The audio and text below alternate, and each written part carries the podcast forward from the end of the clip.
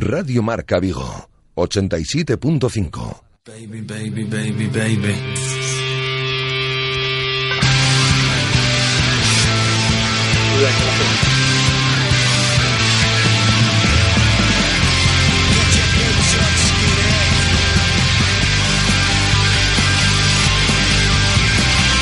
T4 Vigo.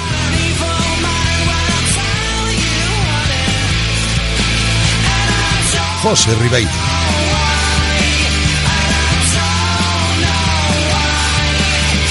Saludos, ¿qué tal? ¿Cómo estáis? Buenas tardes. Aquí estamos terminando la semana en Radio Marca Vigo, golpe de viernes eh, 6 de octubre. Nos adentramos en un fin de semana, pues en donde toda la plantilla del Real Club Celta, los que están en Vigo, evidentemente, van a gozar de los dos días de descanso, tanto sábado como domingo.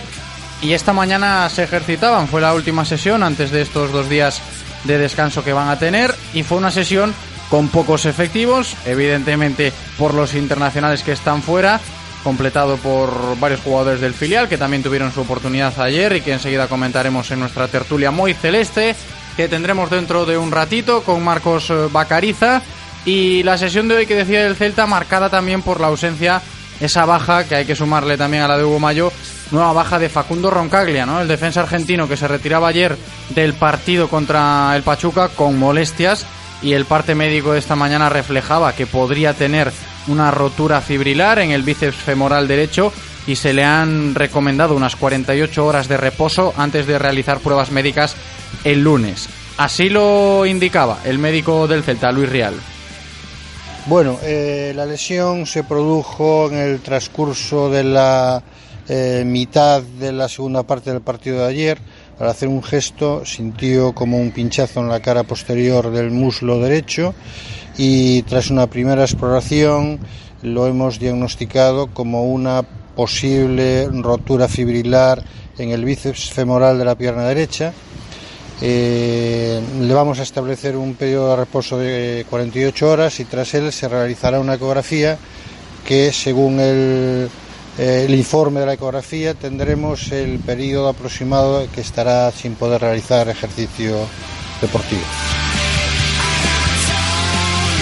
Y la actualidad en Casa Celta en este viernes ha pasado también por lo que nos ha dejado el partido de ayer, ese amistoso entre Celta y Pachuca, en el cual Juan Carlos Unzué pues tenía su propia valoración. La escuchamos cuanto al resultado final y, y, a la reacción que ha tenido el equipo ante, ante los dos goles eh, los cuales se ha adelantado Pachuca en la primera parte sobre todo. Evidentemente cosas que mejorar. En aspecto defensivo seguimos recibiendo demasiado fácil los goles, pero sí es cierto que seguimos generando también muchísimo en, en ataque y han tenido la, la ambición todos de, de, querer darle la vuelta al, al marcador y, y lo hemos conseguido.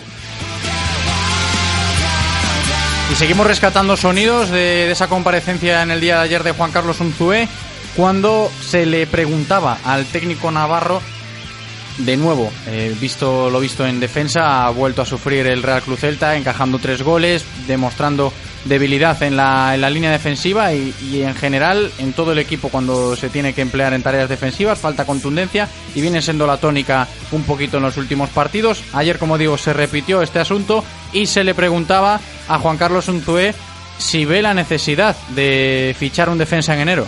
No, en principio no, no, no cambia, cambia la, la, idea, pero temporalmente, ¿no? Pues porque al final en este caso pues coincide que eh, los dos jugadores que principio tienes previsto que tienen más condiciones y más posibilidades para jugar de lateral derecho, pues el próximo partido los vamos a tener lesionados, ¿no? Pero también tenemos eh, chicos jóvenes detrás que, que vienen con, con ganas de, de, poder demostrarnos también lo que, lo que llevan dentro.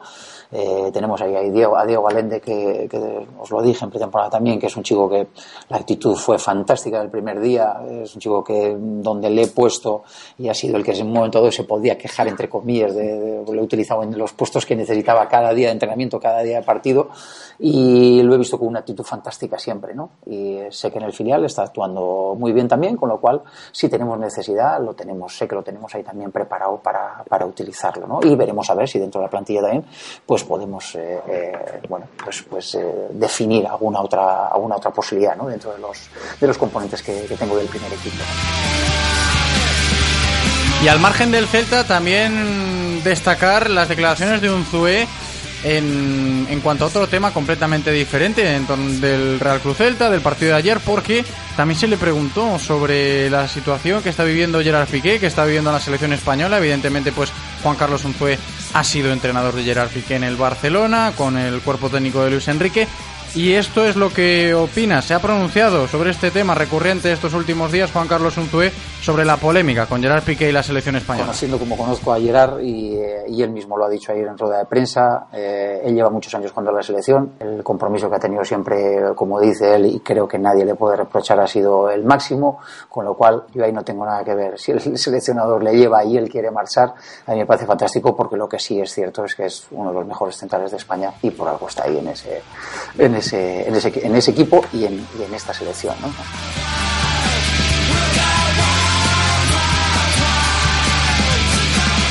Palabras de Unzué hablando sobre Gerard Piqué y esa situación que está revoloteando en torno a la selección española, una selección española que juega dentro de nada su encuentro contra Albania, allí en Alicante, en el José Rico Pérez, donde está Yago Aspas y que hace escasos minutos se han confirmado los 11 para el partido de, de la selección de ahora, de esta tarde, y Yago Aspas tendrá que esperar su oportunidad desde el banquillo. Consejos publicitarios ahora en Radio Marca Vigo y enseguida estamos con Marcos Bacariza en nuestra tertulia muy celeste. Radio Marca, el deporte que se vive. Radio Marca. Que estoy pensando que yo con un coche que me lleve y que me traiga, a mí, a mí me sobra. Si yo con cualquier cosa me apaño. Pff, ya ves tú, si con que tenga techo panorámico eléctrico de máxima apertura, equipo de sonido vía no play y un sistema de conectividad como el SIM 3, por ejemplo, para dedicarme solo a la carretera y tal, yo con eso pff, me apaño. Nuevo Ford Fiesta equipado con la última tecnología, para que te apañes y tal. 100% equipado, 100% nuevo Fiesta. Que yo, pff, bueno, con eso, no veas. Visítanos en Galmotor, en la carretera Camposancos 113 Vigo. Hace 10 años, el Nissan Qashqai fue el primer crossover de la historia. Hoy, se vuelve a reinventar para seguir siendo el primero. ¿Será cierto que el tiempo pone a cada uno en su sitio? Descubre antes que nadie su nuevo diseño, sus acabados interiores y las tecnologías Intelligent Mobility en tu concesionario Nissan desde 17.900 euros. Nuevo Nissan Qashqai, siempre primero. Nissan Innovation That Excites. Rofer Vigo, carretera de Madrid 210 en Vigo. ¿Tiene aficiones? Colecciono sellos. ¿Le gusta conducir? Solo de día. Por la noche es peligroso. Bien, ya le llamaremos. BMW busca piloto. Abstenerse aburridos. Se ofrece BMW Serie 1M Sport desde 24.150 euros, financiando con BMW Bank hasta el 31 de octubre. Infórmate en celtamotor.bmw.es. Celtamotor, tu concesionario BMW en Vigo, Pontevedra y Lalín. Acaba tu verano de la mejor manera. Después del sol, los chiringuitos, la playa y los mojitos, aprovecha los Dacia Days durante todo el mes de septiembre porque tu nuevo Dacia puede salirte gratis. Consulta bases legales del sorteo en dacia.es. Visítanos en Rodosa, tu concesionario Dacia en Vigo, Nigrán y Cangas. Radio Marca, el deporte que se vive. Radio Marca.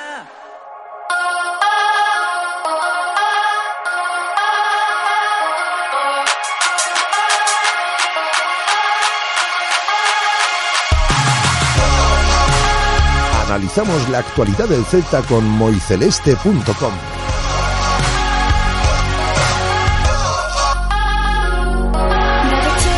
Estamos de volta, pasámonos ao galego para comezar esta tertulia moi celeste porque xa está conosco Marcos Bacariza, que tal Marcos, como estás? Moi boas a todos, que tal? Moi boas, eh, falábamos eh, antes da Publi de, de esa suplencia de Iago Aspas, evidentemente a actualidad demanda.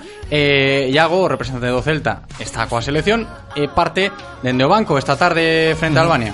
Sí, eu esperaba que, que pudera ter eh, hoxe unha oportunidade, non? Falta de, de Morata, pero bueno, parece que apostou por, por Rodrigo, é unha magua, porque era un partido no que, en teoría, ante un rival máis ou menos asequible, pois podía marcar goles e coller confianza que lle viría moi ben, non? Uh -huh. A ver se supoño que terán minutos na segunda parte. Ah, penso que sí. Sí, sí.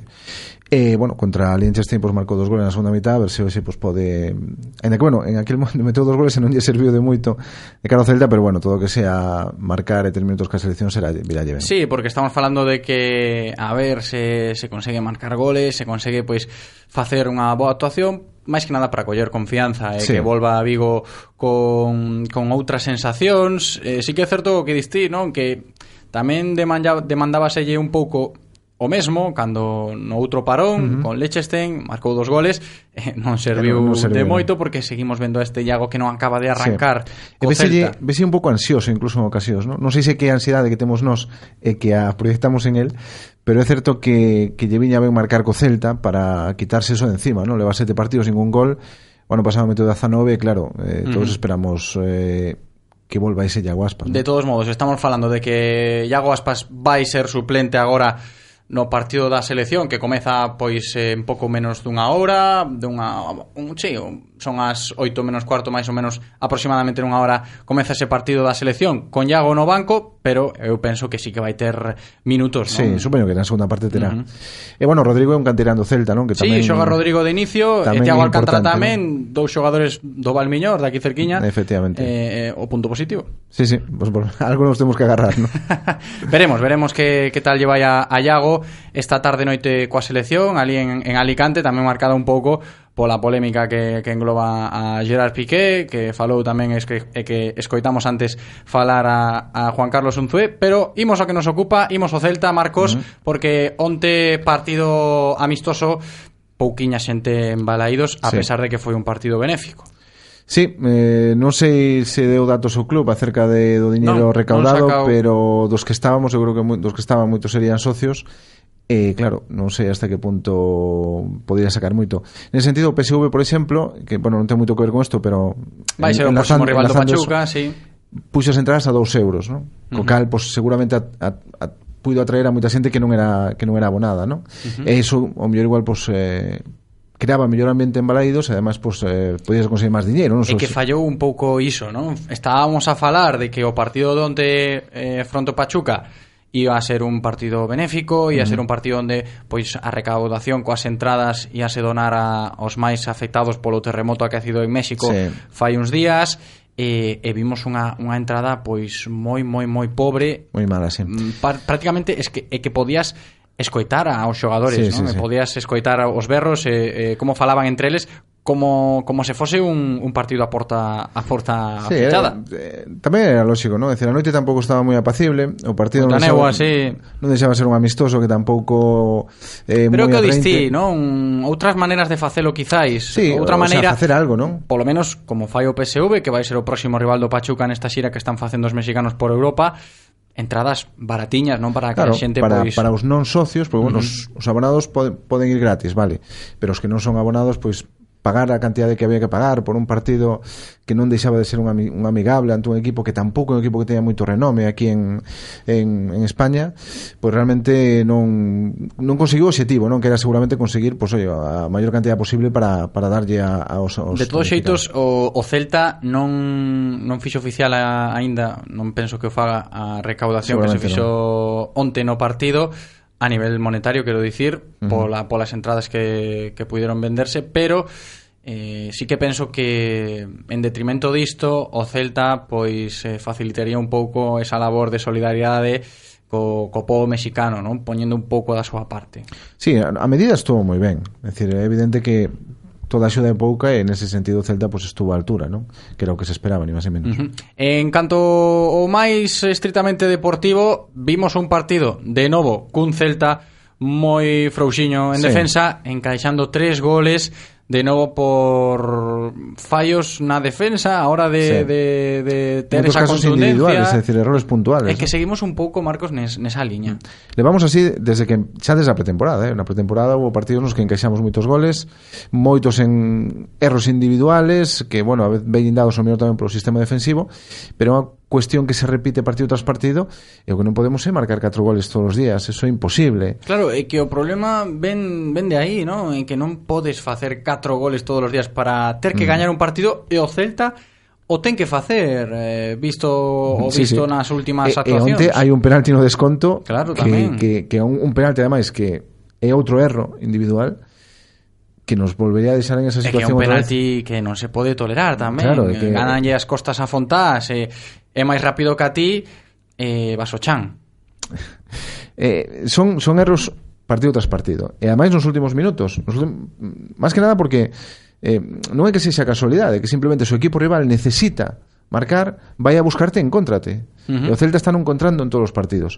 E iso é algo que, De que feito, hai que onte o Pachuca eh, puidemos apreciar un pouco, comentábamolo tamén na, na, na rolda de prensa co, co adestrador uruguaxo mm. de, do Pachuca, e eh, sí que plantearon un partido un pouco sabendo o que lle doi o Celta, non? Na primeira metade sobre todo. Sí, foron a buscar un Pachuca, un a espalda. Pachuca replegado atrás, eh, sabendo que en canto existera o fallo do, do Celta, en cando aparecese uh -huh. ese fallo do Celta, pois intentar mandar balóns rápido ás costas da, dos dous sí. laterais, de Roncaglia de Johnny, que tampouco estiveron moi ben onte, no. a pesar de que sí que se lle mandaba un poquiño esa presencia de Roncaglia, mago a súa lesión, uh -huh. pero sí que o Pachuca parecía ter claro as ideas, non? De feito, o primeiro gol Sí, ven, así, vendo unha xogada así, unha sí, recuperación segundo, e balón ás costas a, balón, do lateral. Sí, tiño bastante claro. Aparte, replegaronse ben en na primeira parte o Celta non moveu o balón moi rápido, entonces a defensa era máis máis fácil e buscaban eso que tú di, o que ti dis, non?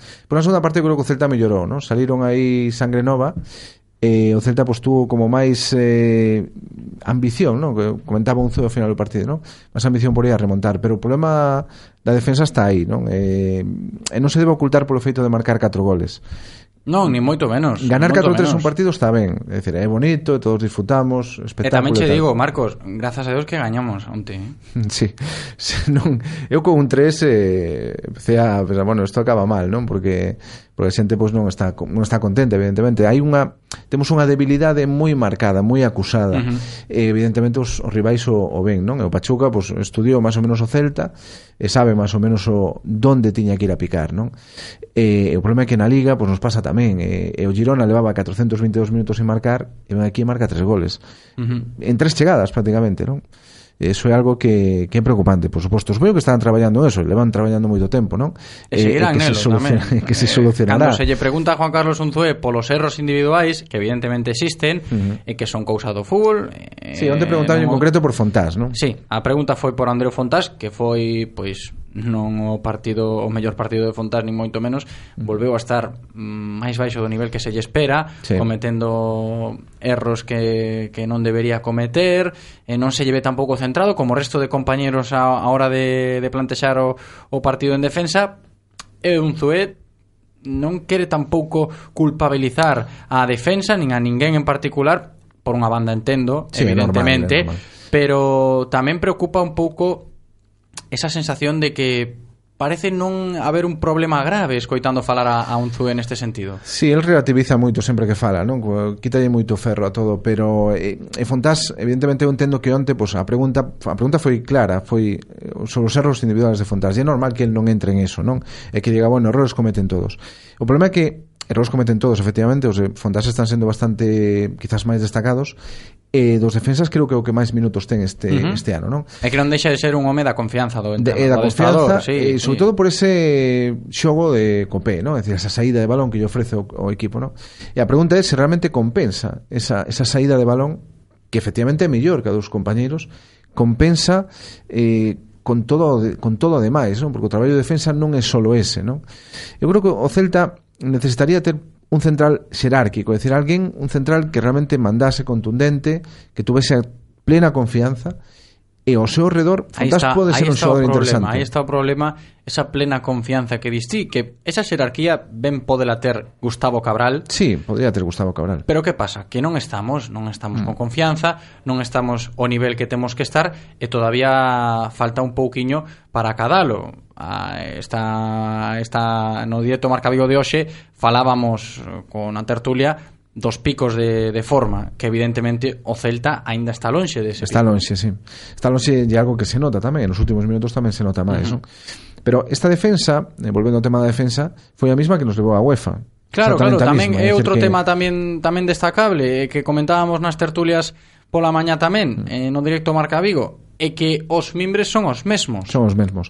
E son xogadores que pasaron dous anos desde aquela e non deberían incluso mellorar E, sin embargo, pues estamos vendo que estamos sufrindo moito. Así que eu creo que non é unha cuestión tanto individual, pode que no, poden ser momentos de forma, o que tú, tú dices, picos de forma, pero realmente son os mesmos. E esos mesmos que ao final o Celta non era un equipo super sólido en defensa cando foi a UEFA, pero era un equipo suficientemente de feito, sólido. O, o ano pasado encaixamos moitos goles tamén. Sí, o ano pasado encaixamos moitos. Aí a particularidade do ano pasado é un ano un pouco raro porque houve moitos partidos que realmente se tiraron.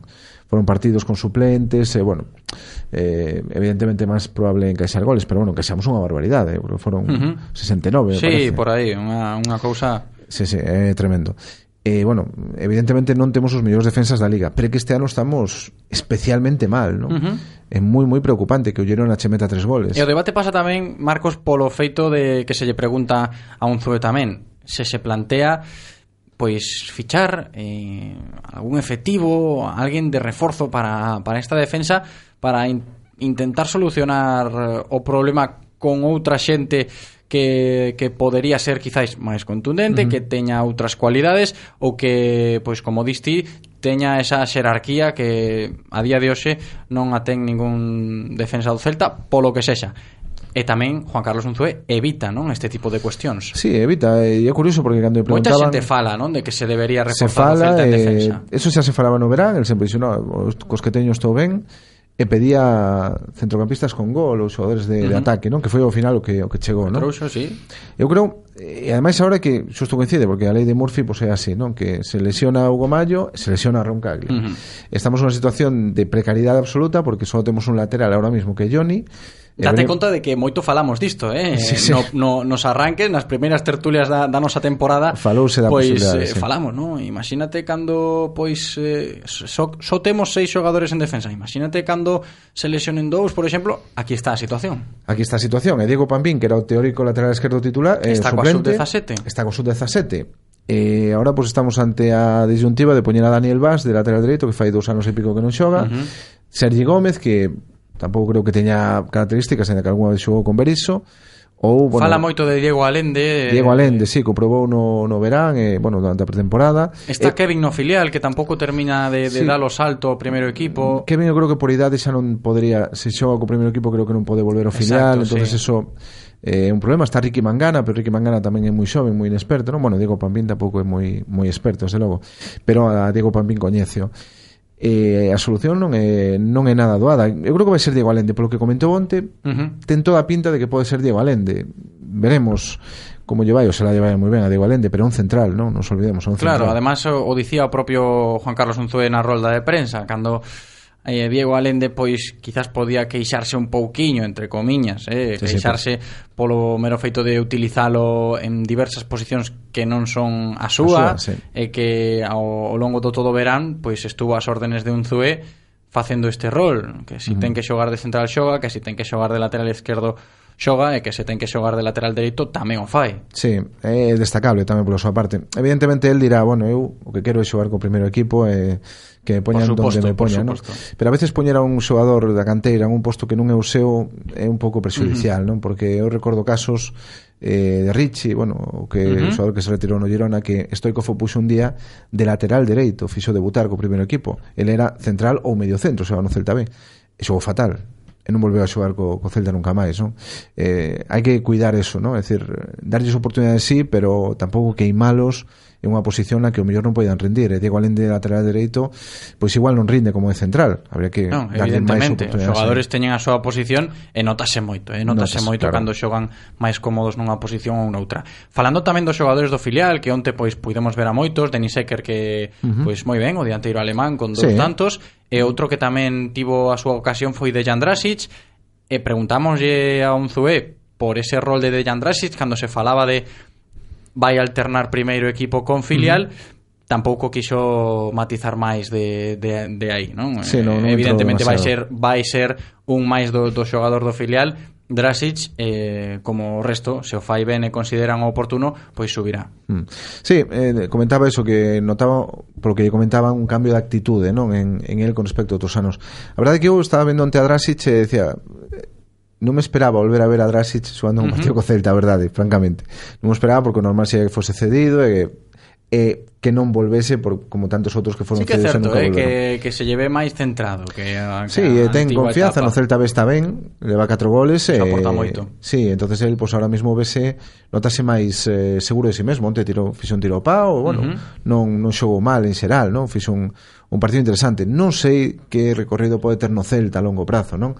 É unha posición que está bueno, está xogando de dianteiro pero é unha posición con moitos moitas novias no primeiro equipo non? E creo que vai no ter complicado pero bueno, el fixo esa aposta de ir ao filial, que desde logo é meritorio, porque poucos o, o fixeron, a pesar de que ofreceron a outros en, no pasado, pero el aceptou e eh, No, ten moito mérito, eh, vir de xogar, mérito, sí, sí. vir de xogar en segunda división, en primeira división, en primera, ter sí, que sí. ten que relegarse a, a segunda B, por iso quizáis un pouco esa, esa diferencia de nivel que, que estábamos a de Jandrasic sí. nesta, nesta campaña na segunda división B Vai moi sobrado de... para a segunda B Exacto. Falamos dun xogador que internacional sub-21 con Serbia que co Celta pagou un millón de euros por él non sei cantos xogadores en segunda B pois eh, se pagaron un millón de euros por, por eles. Non, o sea, poucos ¿eh? debe haber. Eh? Poucos, poucos debe haber. El está aí, o sea que evidentemente en segunda B é un xogador que vai moi sobrado. E Denis Secker, que está xogando moi poquinho no Celta B, porque sí, é o certo, suplente de Drasic eh, no, uh -huh. no filial, pois onte demostrou que ten, vamos, que leva o gol na sangre. Además, ¿no? dous goles de Denis moi diferentes. Sí, sí, eh, moi diferentes. Moitos recursos tamén pode aportar o dianteiro alemán. Sí, é interesante. En, na etapa juvenil no Borussia pois eh, creo que marcou falo de memoria que 70 goles en 87 partidos uh -huh. con juveniles, que non está mal, son boas cifras en Alemania. Eh, eu creo que é un xogador que pode aportar de cara ao futuro, veremos, de momento está aí, xa digo, eh, creo que non foi titular nunca no, no Celta B, pero pero bueno, onte eh, amosou cousiñas. Unzo elevo moito a entrenar con eles co primeiro equipo. Sí, e, bueno, é un dos que máis adestra co, co primeiro máis, equipo, sí. drasistamente. Sí, drasistamente, sí, sí. Entonces, bueno, pues é un xogador que de cara ao futuro é interesante. O partido de onte o mellor foi eso. Os partidos amistosos, a, particularmente a min, eh? Sí, eh. O que máis me gusta é ver os, ver os chavales... É que en outros momentos que... non habería ocasión para non velos. Non habería ocasión, exactamente. E velos contra un equipo como, como Pachuca, a Jules Sega, que tamén tuvo seus minutos, eh, son xogadores que, que xogan menos e que tes oportunidade oportunidade de velos en esos partidos, é sempre interesante, non? Uh -huh. Tamén xogou Dani Molina, que non se viu moito onte, bueno, eh, pouquiños eh, minutos. Poucos minutos, tamén o Celta xoga moi pouco, pero bueno, son son membros que temos aí para o futuro, non? Eu creo que este equipo que dice ser de canteira, que é un debate que podemos manter un día tamén moi amplio. Sí, hombre, por suposto. Pero eh pois eh, necesita ese tipo de cosas e a xente demanda tamén ese tipo de cosas. Pois ata aquí hemos chegado, Marcos, eh, vanse cumprir as 8 da tarde deste venres 6 de outubro. Foi un placer, como sempre. Ata semana que ven. un saudinho a todos. abrazo. Never fell in love till I fell in love with you. No, no, what a good time was. I had a good time with you. Didn't want to get the feeling, want to get right. Then the music's got loud for when the music hits. I feel no pain at all.